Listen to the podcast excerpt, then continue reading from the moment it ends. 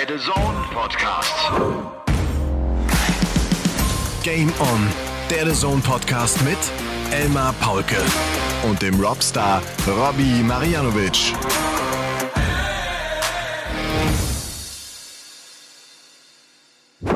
Nach über sechs Wochen Pause, nach 42 Tagen Sommerpause hat die Warterei endlich ein Ende. Alter, wir haben es geschafft. Wir haben es alle zusammen überstanden. Ladies and Gentlemen, meine lieben Darts-LauscherInnen, seid gegrüßt, äh, fühlt euch umarmt, legt die Darts mal eben zur Seite, legt euch 2,37 Meter neben die Bluetooth-Box und entspannt euch und atmet tief ein und atmet tief aus. Wir sind wieder für euch da. Dieser 6. September ist ein Game-On-Tag und es ist nicht irgendein Game-On-Tag. Es ist Folge Nummer 115 von Game On, dem The Zone Podcast. Und die allerliebsten Grüße gehen natürlich äh, wie immer in den Black Forest, in den Schwarzwald zu Robby Marianovic, den ich lange nicht gesprochen habe. Ich grüße dich, Robby. Hallo Elmar. Wie geht's ja, ich freue mich auch. Ja, ich freue mich geht's, richtig. Mir geht's super. Ich habe äh, die Sommerpause äh, gut verbracht, habe mich gut erholt, aber heute natürlich wieder voll in die Arbeit gestürzt. Äh, das heißt, äh, seit gestern schon. Ja. Und ähm, wir nehmen ja hier, dürfen wir das sagen, wann wir aufnehmen? Das müssen wir sagen. Müssen wir sagen, ja. ja. Es ist Samstagabend, der 3. September. Wir nehmen also schon Samstagabend auf, aber es ist spät. Es ist 23.14 Uhr, weil Robby nämlich fleißig war. Die Hungarian Darts Trophy ist in vollem Gange seit gestern unterwegs. Und ich habe irgendwie das alles wirklich nur mit einem halben oder vielleicht mit einem Viertelauge verfolgt. Aber es gab verdammt viele Überraschungen. Ne? Was für ein Turnier. Oh ja, also nicht unbedingt das äh, Turnier der gesetzten Superstars. Also es wird meiner Meinung nach, ich weiß jetzt nicht, wie es ausgeht morgen, aber es wird eine dicke Überraschung geben, glaube ich. Ja. Äh, wir können das ruhig sagen. Meinetwegen äh, nehmen wir hier am Samstagabend auf, weil ich das äh, morgen am Montag nicht so richtig schaffen kann. Wir können vielleicht später, das machen wir vielleicht ganz am Ende, Robby, äh, legen wir uns noch fest und hauen einen Tipp raus, wer die Hungarian Darts Trophy gewinnen wird. Ja, Und ich sag nicht Van Gerven. das sagt keiner mehr. Nee. Der hat schon wieder gegen Whitlock verloren, ne? Das gibt's doch gar nicht. Sechste Mal hintereinander. Das ist ein Angstgegner. Der Angstgegner von Michael van Gerven heißt Simon Whitlock. Warum auch immer. Keine Ahnung warum. Aber es ist Simon Whitlock, weil er ein Wizard ist. Ja. Ja, Wahnsinn. Es war echt äh, irgendwie ein ganz komisches Spiel, aber wir, wir reden über alles. Wir haben ja echt ganz schön viel heute, oder? Also Boah. Ich weiß gar nicht, ob die, die 24 Minuten, die wir jetzt angesetzt haben, dafür reichen, aber wir versuchen das. Wir versuchen das vielleicht auch in 23 Minuten alles zu regeln. Ja, ich, ich weiß gar nicht, ich habe gar keine Lust, direkt mit Darts äh, zu, zu, über Darts zu quatschen. Das werden wir mit Sicherheit natürlich gleich noch tun und werden auch Ja. hier die ersten Tage noch ein bisschen auseinandernehmen. Es war ja einiges los mit äh, der World Series in Down Under, drei Turniere, zwei in Australien, eins in Neuseeland. Davon haben wir ja auch äh, einige kommentiert. Es gab die Women's Series. Wir müssen über Oh ja. Bo Greaves reden, die plötzlich da in die PDC reinstürmt. Hab da auch noch ganz, ganz coole Insider-Infos äh, zuletzt noch bekommen zu Bo Greaves. Ähm, äh, aber was, was, was macht das Leben ansonsten mit dir? Du, ich war im Urlaub, ich war mit den Kindern im Urlaub, wir waren auf Djerba und hatten echt zehn richtig coole Tage. Dann ging es aber auch sehr steil wieder äh, sofort hier in den Alltag rein, äh, wie das halt manchmal so ist. Und jetzt läuft bei mir ja auch wieder der Spieltag, diese Bundesliga-Sendung Sonntagabend jeweils. Damit war ich heute auch beschäftigt, die echt Bock macht, die wahnsinnig kleinteilig ist, die inzwischen eine Stunde 45 geht, also echt eine lange Sendung ist, die viel Vorbereitung bedarf, aber die Bock macht. Und äh, mit der war ich heute sehr beschäftigt. Ich habe den Bundesligaspieltag äh, verfolgt. Willst du ein paar Bundesliga-Ergebnisse wissen? Ich habe nur irgendwann beiläufig, man, man kommt ja nicht drum rum gesehen, dass äh, Borussia Dortmund jetzt wohl an der Tabellenspitze ist. Nein. Keine Ahnung. Das ist falsch. Nein, doch nicht. Der Das. SC Freiburg Oh, wird schön. nach diesem fünften Spieltag die Tabellenführung innehaben zunächst einmal. Okay. Das ist nicht gut. schlecht, ne? Dortmund Ja, hier, zwei. Schwarzwald ist ja auch ein Ja, na, ich Schwarzwald. weiß schon. Ich, darum sage ich das auch mit ein bisschen Inbrunst. Ja. Ja, nicht schlecht. ja, und sonst, Kindern geht's gut? Es, es geht uns allen super, alle sind fit äh, und munter. Äh, wir haben die Zeit gut verbracht. Es war wunderbares Wetter. Äh, es war wirklich, vor allem abends, nachmittags war es ja, weißt du, wenn es ein bisschen abkühlt, macht Spaß. Wir haben Radtouren gemacht, haben Abendessen im Wald äh, gemacht, Picknick, cool. äh, haben die Stadt bisschen erkundet und unsicher gemacht. Also es hat schon Spaß gemacht, ja. Und äh, ich bin Onkel geworden, das kann ich vielleicht auch nochmal äh, Ich gratuliere. das erst, ja, das erste Mal. Äh, sehr stolz drauf natürlich. Ähm, ja, und äh, ansonsten, wie gesagt, ich genieße das Leben und ähm, freue mich äh, auf jetzt, aber ich freue mich auch auf die heiße Phase jetzt im Jahr, im Jahr, vor allem was Darts angeht. Wir kommen jetzt ja wirklich in so einen richtigen Strudel. Ja. Was die Turniere angeht. Ja. Viele Entscheidungen stehen an, äh, wichtige Entscheidungen, ja nicht nur an der Weltspitze. Ich finde auch so, dieses Tourcard Race äh, nimmt Fahrt auf, äh, die WM-Quali-Plätze füllen sich langsam, äh, es passiert viel und äh, bin echt gespannt drauf. Ja, absolut. Hab ja auch äh, zuletzt mit Flo Hempel kommentiert und da merkst du auch, ist ja auch so einer, der so unbedingt natürlich zur WM zurück will nach, nach der Erfahrung aus dem letzten Jahr, aber der weiß auch, jetzt gibt's noch so ein paar Chancen, die er haben wird, hat sich für die European Tour nicht qualifizieren können. Das heißt, er muss Knallgas geben auf der Pro Tour. Äh, da, da steigt natürlich der Druck. Du, ich, ähm, ich mache gerade viel Sport. Äh, Weißt du, womit ich angefangen habe? Ich, ich, ich gehe jetzt ab und zu ins Fitnessstudio, mache auch ein bisschen Kraftübungen für, für Oberkörper, für Rumpf. Äh, macht mir Spaß, aber ist auch total anstrengend, weil ich das 30, 40 Jahre lang nicht gemacht habe. Ja, ich bin so alt. Ja, nee, Ja. finde ich gut. Ja. Also neben, Ich muss auch anfangen. Ich merke das jetzt auch mit dem mit den Kindern, mit dem Rumtragen und so weiter. Ich muss dringend noch, noch ein bisschen mehr für die Fitness tun. Ja. Ich habe es jetzt auch auf dem Fahrrad gemerkt. Ich fahre ja noch tatsächlich konventionell Fahrrad, also ohne Batterie noch. Und deswegen ähm, spürt man das dann relativ schnell, wie fit man ist. Vor allem hier im Schwarzwald bei uns mit den schön Bergen. Berge. Ja, herrlich. Jo. Ja. Ja, ähm, ja klar, ich fahre ja auch, äh, wie du weißt, immer, immer ohne Batteriefahrrad oder sitze auf dem Spinning-Bike. Und ich kann das vielleicht auch sagen, jetzt, ähm, ich, ich düse nochmal in den Urlaub und habe dazu jetzt irgendwie auch ähm, ein Buch gerade gelesen oder bin dabei, es zu lesen, das ganz spannend ist, wo es darum geht, dass man neben einer intensiven Belastung auch so unbedingt die Pausen braucht. Das ist ein Buch von zwei Typen, die in ganz unterschiedlichen Bereichen, der eine äh, extrem im Sport, im Ausdauersport, der andere mehr bei, bei Künstlern und, und bei anderen Performern untersucht hat, äh, ob die Parallelen haben in ihrer Lebensweise, ob man da irgendwas rausziehen kann, was beschreibt, warum die Typen so wahnsinnig erfolgreich sind. Und die kommen vor allem darauf, dass diese Top-Sportler oder Top-Performer vor allem einen, einen sehr, sehr guten Wechsel haben von intensiv arbeiten, Vollgas geben und Pausen machen.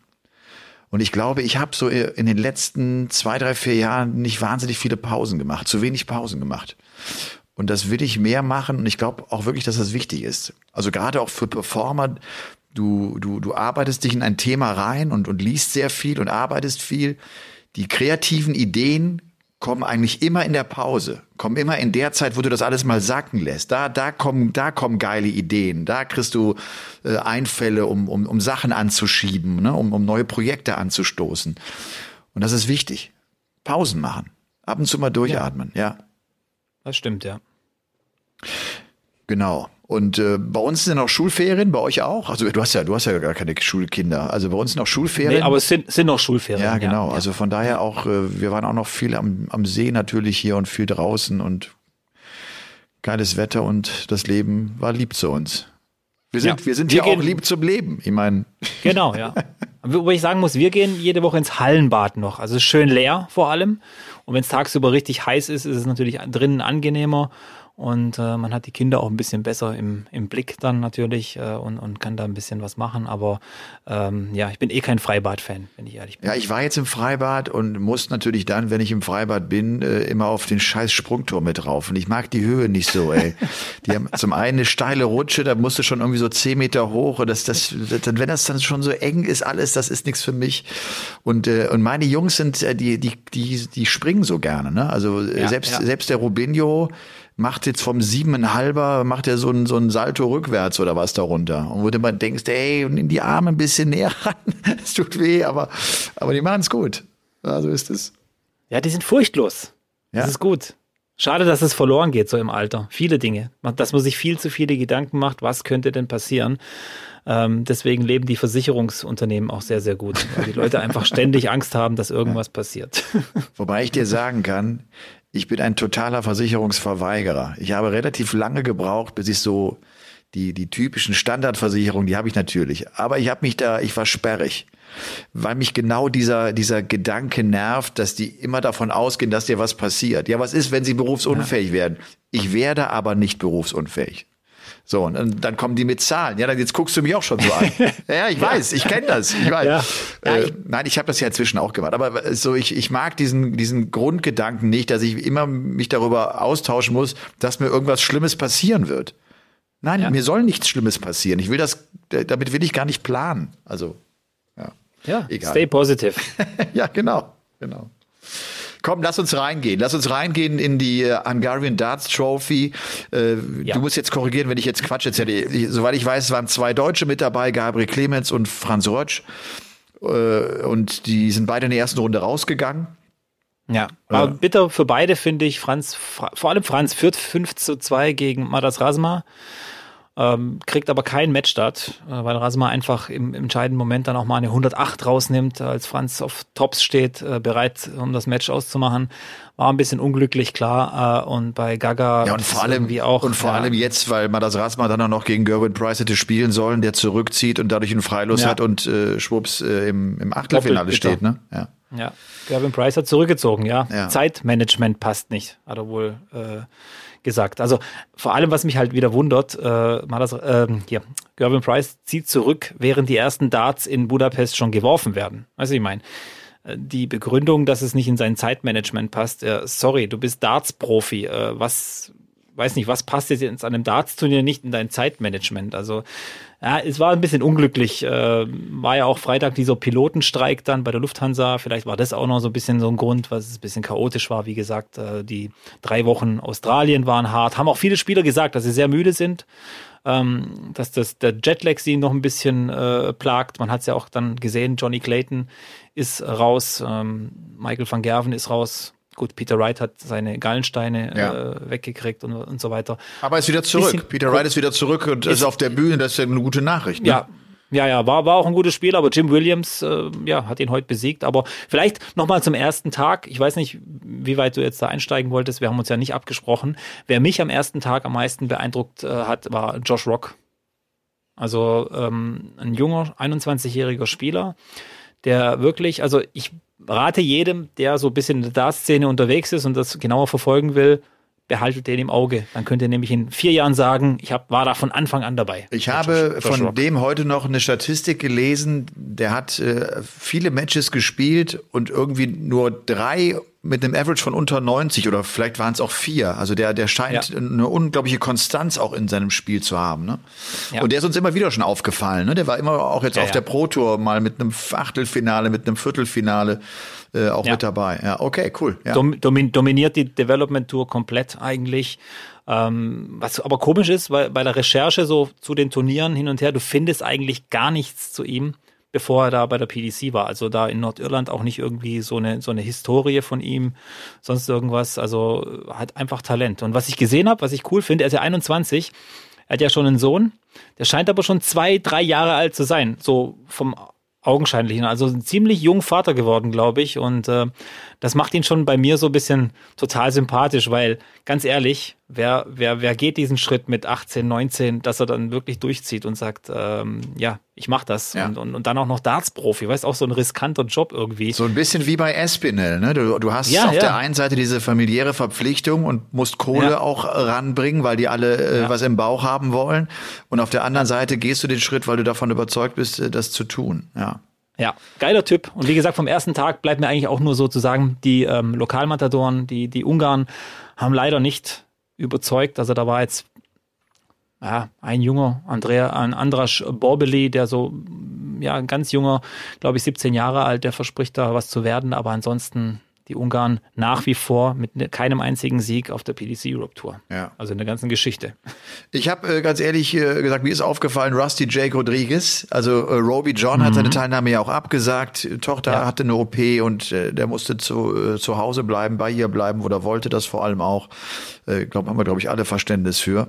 Äh, aber vielleicht noch mal äh, kurz zur Absage von Gervin Price. Das war auch im Netz jetzt mal ein Thema und ich sehe das ähnlich.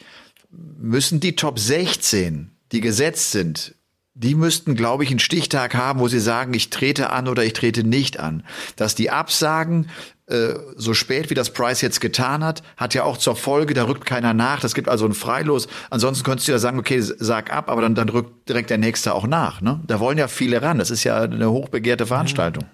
Es verzerrt halt auch ein bisschen die, die, die Ranglisten, ganz klar. Ich meine, es geht, wie gesagt, auch in die heiße Phase. Es geht darum, wer qualifiziert sich für den World Grand Prix, für die WM und so weiter. Die Proto-Rangliste zählt ja da mit dazu bei den European, bei der European Tour. Ja, du hast recht. Da sollte man wirklich irgendwie sagen, okay, bitte bis dann und dann Bescheid sagen, so dass wir von der PDC noch einfach Möglichkeiten haben, da zu reagieren. Ja. Es geht ja auch darum, die Leute haben Tickets gekauft, die wollen nicht sieben Spiele sehen, die wollen acht Spiele sehen. Klar. Und äh, ja, Gervin Price willst du auch sehen. Absolut, absolut. Ja. Denn der hatte ja auch, finde ich, äh, auf mich einen guten Eindruck hinterlassen, jetzt auch gerade beim letzten Turnier äh, in Down Under, nicht nur weil er es gewonnen hat. Oder äh, brauchst du noch irgendwas, willst du noch was loswerden zur Hungarian Darts Trophy? Es ist ja auch erst Tag Nummer zwei. Also es gab viele Überraschungen, du hast das eben angerissen. Ja. Also Van Gerven geht, wie gesagt, mit 5-6 gegen Simon Whitlock raus. Johnny Clayton geht raus. Der Bully Boy mit einem 6-0 über Daryl Gurney. Und ja. De Sosa, das habe ich gelesen, mit drei Elfdatern im Match gegen Raymond van Barneveld und der spielt zum allerersten Mal, glaube ich, in Elver im Decider. Ja, im Decider. Barney hat selber den zwölften Dart zum Match. Nein. Doppel 18. Doch, es war echt dramatisch. Und äh, was mir aufgefallen ist, ähm, De, so De Sosa verpasst noch einen neuen Data auf Doppel 12 in diesem Match. Das war einer von diesen elf Datern. Und äh, das Verhältnis zwischen De Sosa und, und Barney war ein bisschen kühl.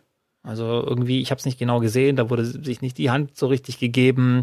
Barney hat nicht reagiert auf diesen verpassten neuen Data, wo du ja normalerweise als Gegner kurz mal nickst oder, oder irgendwas hat Barney direkt wieder ans Board und wieder geworfen es war ein bisschen, ein bisschen komisch, die Situation. Also ich weiß nicht, was da los war. Mir hat es auch leid getan, dass Barney jetzt nicht weitergekommen ist. Äh, man will ihn schon sehen. Aber man muss auch dazu sagen, der Sosa wieder richtig auf dem aufsteigenden Ast. Also der spielt wieder Top-Darts. Da ist jetzt echt äh, auch schon ein Trend da bei ihm. Ne? Das ist jetzt nicht mehr irgendwie, ja. dass er ein, zwei Matches gut spielt. Der, der kriegt allmählich wieder seine Konstanz rein. Ja, und das ja. wird spannend zu sehen sein, wie der jetzt auch dann September, Oktober, November wieder performen wird bei den großen Turnieren. Ja, und eins möchte ich noch loswerden, weil ich es vor, glaube 2009, 2020 schon gesagt habe zu dir. Boris Kutschmer ist wieder im, im, im, letzten Tag dabei, European Tour. Ja. Hat äh, richtig gut gespielt. Luke Humphreys heute geschlagen. Ja, hab ich war in, in, in, in äh, war schon beeindruckend. Und ähm, ich habe es dir ja gesagt, wenn der irgendwann mal dieses dieses E-Dart-Niveau, was er was er hat oder hatte, wie wie auch immer, rüberbringt in die PDC, dann ist es ein Top 32 Spieler für mich. Und ich finde, er kommt jetzt immer näher ran mit kleinen Schritten, aber er kommt an diesen, an diesen Status ran. Und ich finde es cool, dass er jetzt diese zweieinhalb Jahre so durchgezogen hat bei der PDC und die Herausforderung da angenommen hat. Und ich glaube, der könnte für eine ganz große Überraschung sorgen hier in, in Budapest. Das ist echt äh, unglaublich spannend was da im Kopf bei so einem Spieler passiert, ne? der es ja nicht hinbekommt mit dieser Selbstverständlichkeit, wie er zu jedem EDA-Turnier reist, mit die auch bei einem PDC-Turnier an den Tag zu legen, weil er einfach nicht einer dieser großen Champs ist, ne, der großen Stars ist. Und ja. äh, das, das finde ich echt spannend, das, das, was das ausmacht, was das auch äh, für seine Qualität dann bedeutet im Spiel. Ne? Das ja. ist schon irre, ja. Wann geben wir unsere Tipps ab, wer es gewinnt? Später. Ich, ich meine, du hast es ja alles verfolgt, bei dir ist es äh, deutlich fundierter. Ich hab, bin die Ergebnisse durch. Ich, ich sag einfach jetzt, dass der Bully Boy das macht. Also der, ich schwanke bei Bully Boy hat ein bisschen, ne, der, der äh, Dimitri Vandenberg ist rausgegangen, dass er davon ja, hat profitiert. Ja, ja. Ich glaube, so ein bisschen die Bahn frei. Ich sag, Michael Smith gewinnt die Hungarian Darts Trophy 2022. Ich sag Joe Cullen. Oh ja, oben. Das, da oben sind auch viele raus. Ja, okay. Ja. ja. Also da haben wir das Thema schon mal abgehakt. Gut. Ja, Down Under, die World Series äh, in Australien, die Turniere. Ähm, es ist wirklich eine Turnierserie, bei der man merkt, wie viel Freude es äh, den, den Spielern macht, dass sie diese tolle Reise haben. Die fliegen offenbar First Class oder was mit ihrer ganzen Familie nach Australien. Sie hatten äh, so, so alle, eigentlich alle hatten die Familie dabei, bis auf Van Gerven, der hat seinen Fahrer mitgenommen, da ist die Frau und die Kinder sind zu Hause geblieben. Aber ansonsten äh, waren wirklich irgendwie alle, äh, alle mit der Family unterwegs und haben das sehr genossen. Wir hatten das auch im Kommentar schon gesagt. Das ist irgendwie auch eine Veränderung Ursprung des PDC-Profis. Das hat es so früher nicht gegeben. Diese Australien-Turniere, die gibt's ja auch schon seit 2015, also seit sechs, sieben, acht Jahren. Das war früher, war das äh, also nicht so massiv, so habe ich das zumindest nicht erlebt. Man hat mal die Partnerin mitgenommen, okay, aber dass sie jetzt auch die Kinder alle mitnehmen, das finde ich irgendwie echt cool und das zeigt für mich auch, dass das eine, das ist eine neue Generation Spieler, denen, denen andere Sachen wichtig sind. Ne? Ja, ja, auf jeden Fall. Ich glaube, die haben auch gelernt von diesen Generationen zuvor. Wenn du dann Phil Taylor hörst, der dann oft sagt, ja, ich war halt ständig weg von meiner Familie und sonst irgendwie, ähm, das hat auch sicher Spuren hinterlassen in Ehen, in Beziehungen zu Kindern oder sonst irgendwie. Und äh, ich finde auch diese, diese heutige Generation von Eltern, die, die wollen ihren Kindern ja auch viel mehr bieten und viel mehr zeigen. Weißt du, du hast irgendwie die Verpflichtung, ja, wir müssen in Urlaub, wir, wir wollen dir die Welt zeigen und, und, und äh, dass du was erlebst.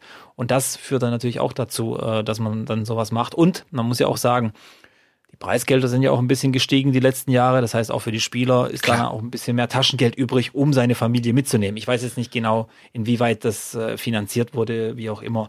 Aber ich könnte mir da vorstellen, dass man da gesagt hat, äh, keine Ahnung, ein, ein, einen Begleiter könnt ihr mitnehmen und den Rest müsst ihr halt bezahlen oder so. Ja. Aber wie gesagt, äh, ich finde ich finde es aber cool. Ich finde es wirklich cool. Ähm, ich finde auch, äh, ich finde es auch für die Kids so cool, wenn sie ihren, äh, ihre, ihren Vater in, in, dem Fall dann irgendwie da oben auf der großen Bühne sehen. Da bist du ja total stolz. Also ich finde das, äh, find, kann man, ist doch schön, wenn man raufschauen kann zu seinem Vater, oder? Absolut. Und man hat auch gemerkt, jetzt gerade auch beim letzten Turnier, äh, dann hast du schon gesehen, dass die Kinder vom Price, ne, die Mädels, die etwas älter sind, äh, sich schon mit den Söhnen vom Bullyboy angefreundet hatten und die Jungs äh, hatten dann auch Tränen und sind geflossen, als der Papa verlor. Da sind dann die Töchter hin und auch die Kinder von Clayton waren mit dabei und Vandenberg natürlich auch mit seinem kleinen Baby und, und seiner Lebenspartnerin und ja, das war echt, das war sehr sympathisch. dann ja. irgendwie auch noch was für so ein bisschen Pipi in den Augen. Simon Whitlock mit 53 Jahren spielt er zum ersten Mal vor den Augen seiner Mutter und es hat ihn offenbar echt berührt. Der hat das Interview gegeben und dem sind echt die Tränen äh, gelaufen. Das gibt's doch ja. gar nicht. Du kannst doch nicht Profi sein und dann hat deine Mutter dich nie live spielen sehen. Also klar, jetzt, ich meine jetzt gar nicht unbedingt PDC, dass die jetzt nicht nach, nach Europa reist, okay. Ja. Aber dass sie ja. ihn nicht vorher mal irgendwann hat spielen sehen, also das ist ja echt verrückt, ne?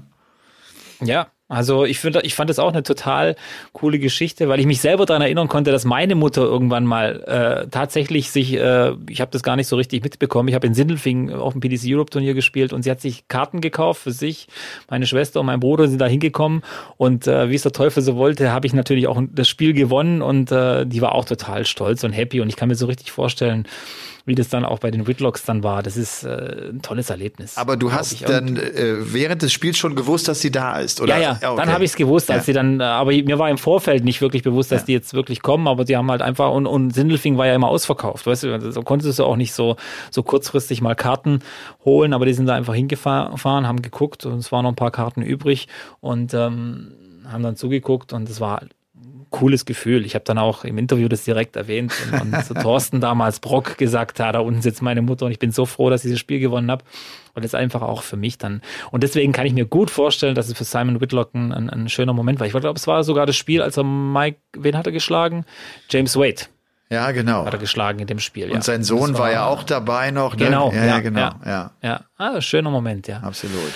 Ja, ah. die, die, die Turniersieger von Down Under waren ähm, Michael van Gerven, waren Johnny ja. Clayton und, und Gerwin ja. Price. Price fand ich, dem hat man hinten raus auch echt angemerkt, der wollte unbedingt ein Turnier gewinnen. Er hatte dann später im Interview gesagt, so ich, es, es sollten eigentlich mehr Titel äh, werden. Also die World Series, die ja sportlich jetzt nicht die Wichtigkeit hat, äh, hat für die Jungs, glaube ich, schon eine Rolle gespielt. Auch Johnny Clayton war sehr, sehr froh, seinen ersten Turniersieg in 2022 geholt zu haben. Das äh, ist einfach mal so ein Erfolgserlebnis, wo du auch merkst, okay, ich komme jetzt irgendwie so in die Spur zurück. Und von Gerven, gut, der, der hat direkt den ersten äh, Titel sicher unter den Nagel gerissen und äh, dann war das für ihn, glaube ich, auch schon klar, dass die Reise sich sozusagen gelohnt hatte und er und er seinem Standing äh, da gerecht geworden ist. Äh, bemerkenswert war, äh, das haben wir zusammen kommentiert und da waren wir, äh, das war im TV-Bild gar nicht so schnell zu realisieren auch. Es ist ja das Finale von Gerven gegen Price und Price ist bei der Siegerehrung nicht oben dabei. Und es war wohl, das hatte ich dann später gelesen, weil er sich über Fans aufgeregt hat. Und da muss ich dir ganz ehrlich sagen, da habe ich wenig Verständnis für. Und wenn ich ehrlich bin, habe ich sogar gar kein Verständnis dafür. Das ist ein Profispieler, der ja nicht nur für die Fans da unten spielt, für die drei, die ihn auspfeifen oder was auch immer sie getan haben, sondern das gehört sich einfach, auch übrigens im Respekt zu dem, der mich da eben bezwungen hat, dass ich mich da hinstelle und als Verlierer auch ihm applaudiere, dass er jetzt den Siegerpokal bekommt. Das ist ein No-Go. Ja. Du kannst, ja, du kannst keiner ja. Siegerehrung fernbleiben. Das kannst du nicht machen. Nein. Nein, also das ist mir auch ein bisschen sauer aufgestoßen. Ich fand das nicht in Ordnung. Da musst du einfach Profi genug sein, das auch mit durchzuziehen. Das ist nun mal so. Äh, da gab es bitterere Niederlagen und schlimmere Niederlagen von anderen, die dann auch die Siegerehrung mitgenommen haben. Und ähm, gerade in Bezug darauf, dass dieses ganze Ding so ein bisschen auch äh, in, in, in Gedenken an Kyle Anderson auch, das, auch stattgefunden ja, hat, mit der hast, Kyle Anderson Trophy und so weiter. Ja. Da, wenn, wenn du darüber nachdenkst, auch da dem gegenüber ein bisschen respektlos und äh, ja.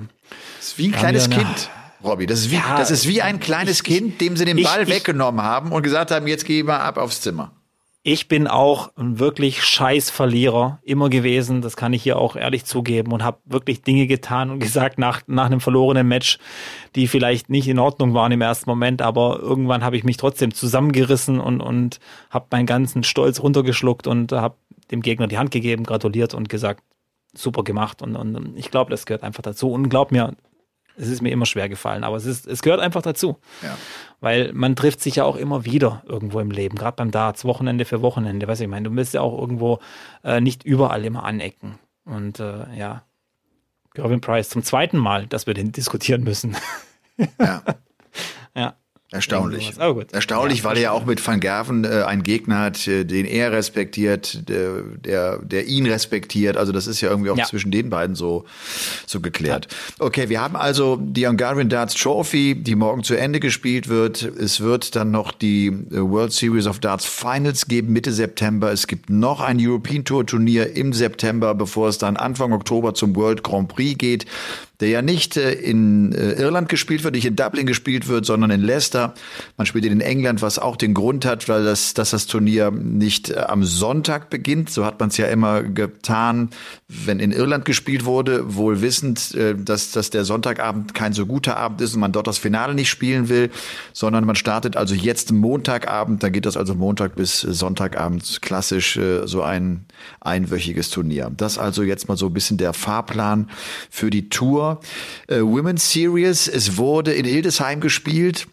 Und jetzt ist äh, Bo Greaves, die WDF-Weltmeisterin, tatsächlich eingestiegen im Kampf um einen Platz für die Weltmeisterschaft, vielleicht sogar um einen Platz für den Grand Slam of Darts. Es ist ja so, wir haben diese World Series, es gibt diese Turniere.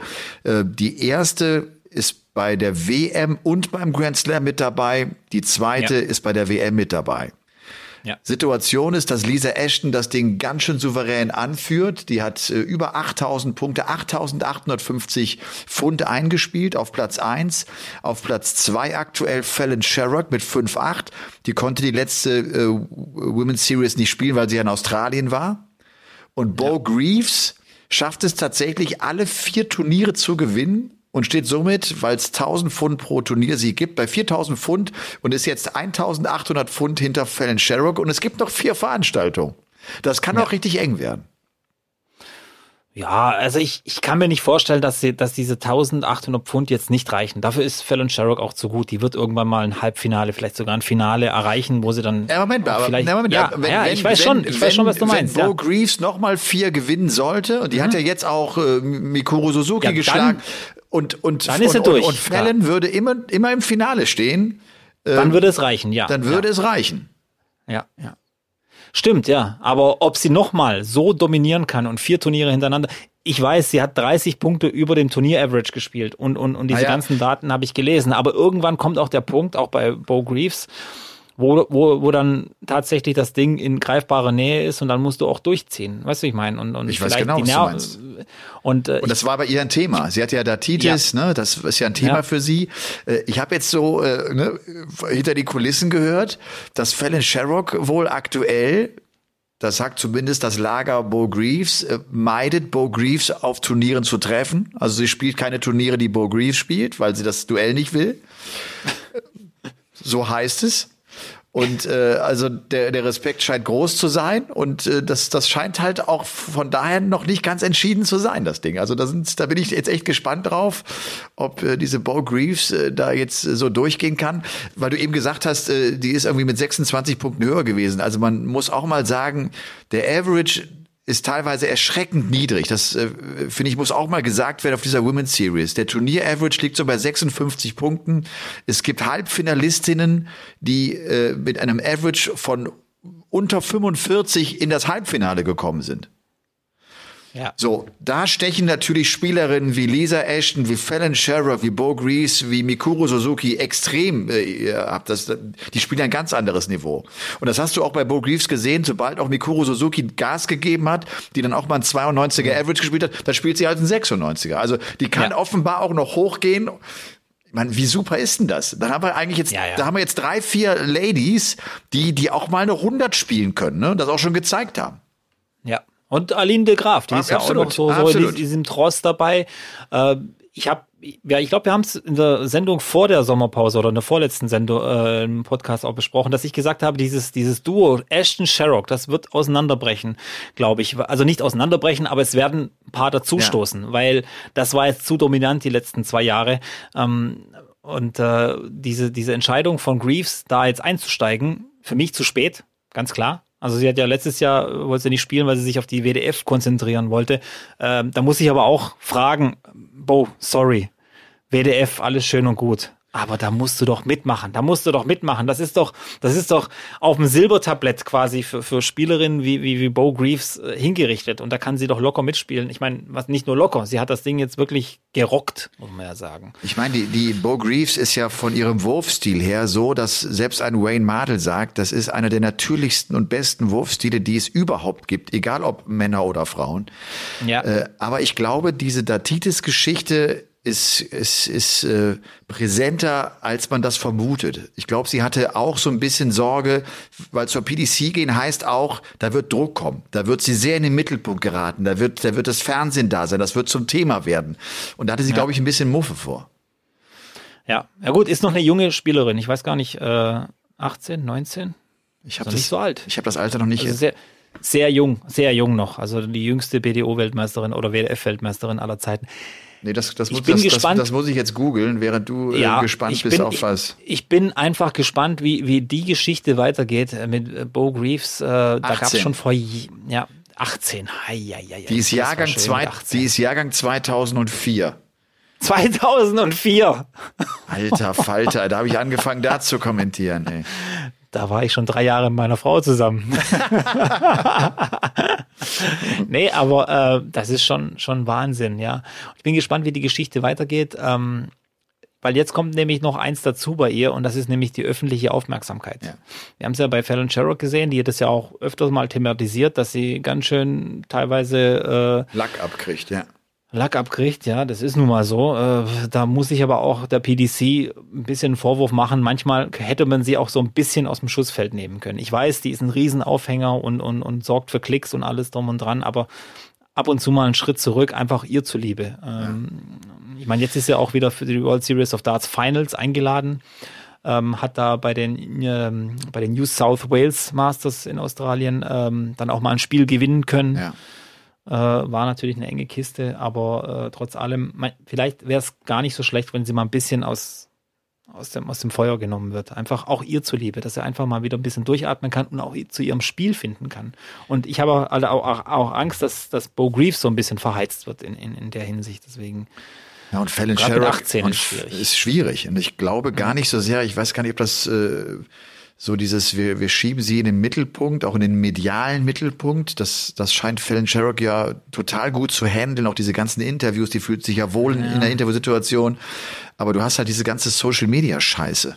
Und da kommt, ja. da kommt viel Druck. Da, da kriegst du viel ja. Saures. Auf der anderen Seite, glaube ich, will man äh, Fallon Sherrock auch durch die World Series die Chance geben, PDC-Turniere zu spielen. Ich meine, sie hat ja keine Tourcard. Äh, das, das, das ist ja letztlich ihre Möglichkeit. Ja, sie kann jetzt die Women's Series spielen und kann sich für den Grand Slam und für die WM qualifizieren. Aber wenn sie echt Matchpraxis haben will auf der PDC Tour, dann ist das gerade die World Series. Ja. Ja, das stimmt, ja. ja. Andererseits, ich sage ja, ich kann es nur noch mal sagen, ich finde, na, also jetzt sowieso mit diesem Einstieg von Bo Greaves, für mich logische Konsequenz, äh, diese Tourcard einfach an die beste Dame noch mal vergeben. Ich kann dazu nur noch mal ähm, meine Meinung sagen. Ähm, finde ich, gehört sich jetzt inzwischen so. Weil wir haben jetzt wirklich ein paar richtig, richtig gute Damen und irgendwo muss man einfach mal starten und äh, ich würde sagen, wir starten einfach jetzt. Okay. Ja. Und wir starten so. jetzt auch mit dem Paulke der Woche. Der Paulke der Woche. Der Paulke der Woche geht an Serena Williams. Sie hat jetzt in der Nacht von Freitag auf Samstag ihre großartige Karriere beendet mit 40 Jahren und sie hat den perfekten Ort auch gewählt. Die US Open ist dort ausgeschieden, ein Turnier, das sie sechsmal gewonnen hat eine ganze Sportwelt hat, hat reagiert. Viele Superstars äh, haben sich äh, zu Wort gemeldet, weil es einfach eine unfassbare Tennisspielerin ist und war, äh, die ich selber übrigens äh, auch ganz gut miterlebt habe, weil ich Ende der 90er Jahre damals für das DSF und auch für Premiere, so hieß Sky ja früher noch, tennismäßig unterwegs war und ich habe einige Male die US Open äh, mit begleiten dürfen. Und das war tatsächlich zu der Zeit, als äh, Serena und Venus 1998 zum ersten Mal plötzlich da aufschlugen, mit ihrem Vater Richard an der Seite, der sich hinstellte und sagte, das werden die erfolgreichsten Geschwister werden, die ihr jemals gesehen habt. Und man dachte, der hat leider einen an der Klatsche und weiß gar nicht, was los ist, weil die beiden auch nie Juniorenturniere groß gespielt hatten. Die kamen also sofort auf die Damentour, hatten diese Dreadlocks in den Haaren und haben das Frauentennis revolutioniert. Die haben ein Power-Tennis in die Szene gebracht, mit dem sie extrem erfolgreich waren und an dem sich auch die anderen Spielerinnen am Ende gemessen haben und äh, das Tennis damit äh, ja wirklich auf, auf Vordermann gebracht. 23 Grand Slam Siege, 73 Turniersiege, viele viele Doppeltitel mit dabei und die ist inzwischen ja auch Mama geworden und äh, und und geht äh, da jetzt auch ihren Weg und man ist gespannt, was die jetzt noch machen wird. Also mit der geht echt eine ganz ganz große, eine ganz ganz große verlässt die Tennisbühne und äh, von daher geht der Pauke der Woche an Serena Williams. Hast du die so, hast du die so ein bisschen äh, überhaupt nicht be begleiten überhaupt können? Nicht. Ich habe ich hab, ich hab die ganze Zeit vor, diesen Film zu sehen mit Will Smith als äh, Vater der, äh, der Williams-Schwestern soll sehr, sehr gut sein, sehr emotional, äh, vor allem auch äh, so im, im Hinblick, die zwei sind ja in eine Welt vorgestoßen, weiß nicht, ob man das so jetzt, wie, wie ich das jetzt politisch korrekt sage, die war ja so dominiert von weißen Menschen. Ten, die Tenniswelt ist ja eigentlich, oder? Absolut. So wie Golf vielleicht so ein bisschen, so vielleicht so eine, ich, ich weiß nicht, ob es vergleichen kann mit Tiger Woods im Golf die Williams-Schwestern im Tennis. Ich, ja, nee, das kannst du, äh, kannst du so nicht, nicht vergleichen, nee, okay. weil, weil da gab es okay. schon einen Arthur, gedacht, da gab es einen Arthur Ashe schon vorher und da gab es auch andere äh, dunkelhäutige ja, äh, Spieler. Aber, okay, ja, aber, aber, aber auf dem Level vielleicht äh, so erfolgreich, weißt du, ich meine, ja. äh, das ist schon, ich, ich habe das schon mitbekommen, aber das ist ja äh, einfach äh, was gewesen, wo vielleicht auch äh, ja schwierig war. Ich weiß jetzt, wie gesagt, ich will diesen Film an, anschauen und, und will mich da ein bisschen so hineinfuchsen, weil ich das selber irgendwie cool finde.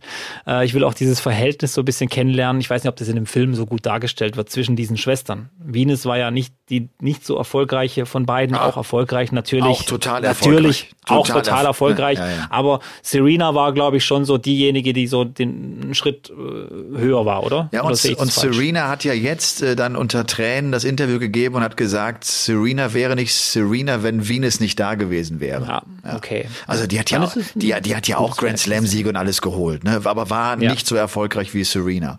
Und äh, das diese, diese Zeit, was ich gesagt habe, Ende der 90er, die US Open äh, dazu äh, begleiten und mit zu übertragen, war ja auch so meine ersten Jahre, die ich dann als Kommentator unterwegs war das war auch echt eine geile Zeit. Ich meine, US Open ja. heißt, du bist 14 Tage in New York, du fährst immer morgens raus nach Flashing Meadows mit dem Bus und fährst abends immer rein, Skyline, ne? bist halt 14 Tage im Big Apple und hast eine gute Zeit mit, mit einer geilen Redaktion, mit einer geilen Crew. Und äh, da waren halt diese Williams mit der Geschichte auch, die sind ja dann irgendwie in der Nähe von LA, in diesen, in diesen schlechten Gegenden von LA groß geworden mit so, das waren auch Geschichten, die sie kolportiert haben mit, mit Schießereien am Tennisplatz und ne, so. Ja. Und, und da sind sie halt äh, herausgegangen und, und, und sind emporgestiegen und haben sich da befreit von und, und sind diesen Weg eingeschlagen und waren so wahnsinnig erfolgreich. Die Williams Sisters. Ja. Die USA, für mich immer noch ein, ein, ein Land doch der unbegrenzten Möglichkeiten. Also ich finde schon, dass man dort, äh, klar, es ist nicht alles gut, was dort ist, ganz Nein. klar. Also Ja. es gibt viele, viele schlechte Dinge, das ist mir schon klar. Aber ich glaube, so USA und auch Deutschland, finde ich. Mit, wenn du wirklich willst, dann, dann kannst du was aus deinem Leben machen und ähm, es erfordert natürlich viel, viel, äh, wie sagt man da? Ja, äh, ich finde das Wort nicht. Du musst einfach wollen. Wie nennt man das? Wenn man unbedingt was will und, und, und wenn man morgens immer sein Bett machen will und so weiter. Ich verstehe, ach, ich, ich hasse sowas. Ich, Disziplin. Disziplin, so, Disziplin, das meinst du, genau, Disziplin, Disziplin. ja. Ja. das erfordert viel Disziplin, Ja. aber es ist möglich. Und es ist schön, dass es diese Orte gibt auf der Welt. Es ist nicht selbstverständlich. Man, mir, für uns ist immer alles so, so selbstverständlich, dass wir diese, diese ganzen Möglichkeiten haben, die uns geboten werden. Aber wenn man sich so umschaut auf der ganzen Welt, das ist nicht überall so. Und deswegen ähm, finde ich schade, wenn man, wenn man immer so, so, weißt du, wie ich meine, wenn man alles so leichtfertig, äh, einfach so für selbstverständlich einfach annimmt. Man muss es ein bisschen schätzen lernen. Ja. Ja. Meine Damen und Herren, das war der Paulke der Woche. Du, ich äh, fällt mir jetzt gerade ein, weil das Thema Gaspreise, Energiepreise äh, so hoch ist. Dazu hattest du dich ja auch, du jetzt winkt er ab. Ich will darüber gar nicht nachdenken und auch nicht, also, äh, ja. Was wolltest du sagen? Entschuldigung. Nein, ich, Entschuldigung. nein, ja. ich, äh, weil du, du, wir hatten uns davor, wir hatten uns ja vor unserer Sommerpause schon mal darüber unterhalten und Ja, das, das, ja, das nimmt ja. das wird ja immer konkreter. Also ne, das, das, Ja, ja, klar. Das ist unausweichlich. ja. Ja, das wird richtig extrem. Ich habe heute von vielen Betrieben auch gelesen, kleinen Betrieben, Bäckereien zum Beispiel, die den Betrieb einstellen müssen, weil sie sagen, es, es geht einfach nicht mehr. Die, die, die, diese Strom- und Gaskosten haben sich vervier, verfünffacht äh, monatlich. Äh, es ist einfach nicht mehr möglich. Äh, ja, und äh, ja, Ich- ist ein schwieriges Thema. Ich habe auch gerade echt den Eindruck, also wir kriegen ja alle mit, es gibt eine Inflation, äh, reden wir von 8, 9 Prozent, ja. Ich habe den Eindruck, dass die Preise, egal wo du bist, du gehst zum Bäcker, da ist plötzlich das Brötchen irgendwie, die Laugenstange 20 Cent teurer, von 70 auf 90 und das, das ist überall so. Also jedes Ja. Produkt, das du kaufst, äh, denkst du irgendwie, das, das, das war doch vorher irgendwie, also weiß ich, ich kauf, kauf Rinderhack, 500 Ja. Gramm. Ich meine, wenn ich mich richtig erinnere, habe ich immer so 5, 6 Euro dafür gezahlt. Jetzt zahle ich irgendwie 9 Euro. Ja. Also diese 7, 8 Prozent kommen mir viel zu niedrig vor, weil, äh, Ja. keine Ahnung, wenn irgendwas vorher 1 Euro gekostet hat und es kostet jetzt 1,07 Euro, sieben, dann ist das für mich so, ja, okay, ist halt ein bisschen teurer geworden. Aber ich habe das Gefühl, alles, was 1 Euro gekostet hat, kostet jetzt irgendwie 1,80 Euro. Und ja, genau. äh, ja also äh, ich, ich weiß nicht, wo die 8 Prozent herkommen, aber ich spüre es auch ganz schön und äh, wir müssen uns natürlich auch Gedanken machen hier zu Hause. Ähm, wie das alles so ein bisschen abgefangen wird. Äh, Wir heizen auch mit Gas. Ja. Das wird ganz schön, ja, oder die Strompreise. Und wir sind ja sowieso schon, glaube in Deutschland äh, Weltmarktführer bei den Strompreisen, also auch ohne diese ganzen Erhöhungen. Und ähm, wie gesagt, deswegen habe ich ja gesagt, wir nehmen alles so für selbstverständlich. Und dann, wenn was kommt, dann, dann merkst du erst eigentlich, wie gut es dir eigentlich ging oder, oder wie gut es dir geht. Dass überhaupt bei uns Strom und Gas einfach aus der Leitung kommt, ist ja schon nicht se- selbstverständlich. Deswegen, ja, Ja. bin gespannt, wie das weitergeht, ja. Ich bin auch gespannt und ich finde, das sind jetzt irgendwie Themen, wo es immer wichtiger wird, dass man sich vor Augen führt, dass man auch ein Teil einer Gemeinschaft ist. Das ist ja schon bei Corona äh, so gewesen. Also ich lasse mich auch deshalb impfen, weil ich die Mitmenschen schützen will, nicht nur weil ich mich schützen will. Äh, ich, ich, ich fange an, Strom zu sparen, äh, weil ich weiß, dass, dass unser Land nicht mehr so viel Strom hat. Wir müssen alle Strom sparen, damit wir alle ausreichend Strom haben. Also so von der Denke her. Das, diese, diese Denkweise, finde ich, die erleben wir gerade immer häufiger. Die gab es irgendwie vor, vor fünf, sechs, sieben Jahren nicht. So empfinde ich das irgendwie. Oder vielleicht nehme ich es auch falsch wahr. Aber das versuche ich meinen Kindern auch so ein bisschen zu vermitteln, so, ne? Also jetzt, äh, also nicht nur, wir müssen au- aufpassen, macht Licht aus, ne? Wir kennen das alle und macht die Computer bitte aus, wenn, wenn ihr, wenn ihr das, das Zimmer verlasst und so weiter. Aber irgendwie auch, ey, achtet bitte mal drauf, weil wir kriegen gerade nicht mehr ganz so viel Energie. Wir müssen ein bisschen gucken, das wird alles ein bisschen knapper, ne? Und wenn, und wenn wir es nicht brauchen, dann braucht es vielleicht jemand anders, dann, so, ne? Ja. Naja. Ver mich, mich, verwirrt, mich verwirren die Zeiten einfach. Allein schon, äh, wenn ich dann lese, dass, äh, keine Ahnung, dass äh, gerade diese Gasversorger, dass das so ein verflochtenes System ist. Keiner weiß, wer wie viel Milliarden irgendwo verdient. Es wird spekuliert, es, die Preise werden auf äh, Verdacht äh, quasi erhöht. Die Erzeuger von dem ganzen Gas erhöhen die Preise gar nicht, weil die haben ja Verträge mit anderen, aber die Zwischenhändler verdienen sich wieder dumm und dämlich. Wir zahlen bald eine Gasumlage, aber auch an äh, Firmen, die sich Milliarden in die Taschen stopfen und so weiter. Dann lese ich, dass noch nie so viel in der Geschichte von Deutschland, äh, noch nie so viel Strom erzeugt wurde durch Gas wie im Juli diesen Jahres, weil wir den Strom nach Frankreich exportieren müssen, weil dort sind die AKWs ausgefallen und so weiter und so weiter. Ich bin einfach komplett Overload, was das angeht. Und äh, mir geht es wahrscheinlich so wie vielen Menschen da draußen, wo dann sagen, ja, mach einfach, ich will einfach nichts mehr drüber hören und, und, und mach's einfach und, und hoffentlich ist es bald vorbei. Aber ich fürchte, es ist nicht bald vorbei. Das ja. äh, ist irgendwie, habe ich das Gefühl, das sind nur die Vorboten von, von besonderen Zeiten, die noch auf uns zukommen. Deswegen sage ich ja, wir haben sehr, sehr gut gelebt, wie die Maden im Speck. Das äh, darf keiner, äh, glaube ich, äh, anzweifeln. Natürlich nicht alle, das geht. Du kannst nicht alle mitnehmen, aber wie gesagt, ich bin so einer aus dieser Normalschicht und äh, ich mache mir extrem Sorgen über dieses Thema. Deswegen, ähm, ja, ich will gar nicht so viel drüber nachdenken. Deswegen, okay. keine Ahnung. Ja. Haken hinter oder kein Haken hinter, sondern einfach äh, weiter Ach, wer geht's. weiß, ob wir es nochmal besprechen werden. Also ja, ja klar, ja, genau. Also ich, da bin ich mir ziemlich sicher, ja. Weil es uns ja alle betrifft auch, weil es das Leben ja irgendwie auch betrifft. Ja. ja. Dann würde ich sagen, kommen wir doch zu unserer kleinen Lieblingsrubrik, oder? Ja, komm, auf ich geht's. Ich weiß immer noch nicht, was ich erzählen soll. Die ganze Wahrheit.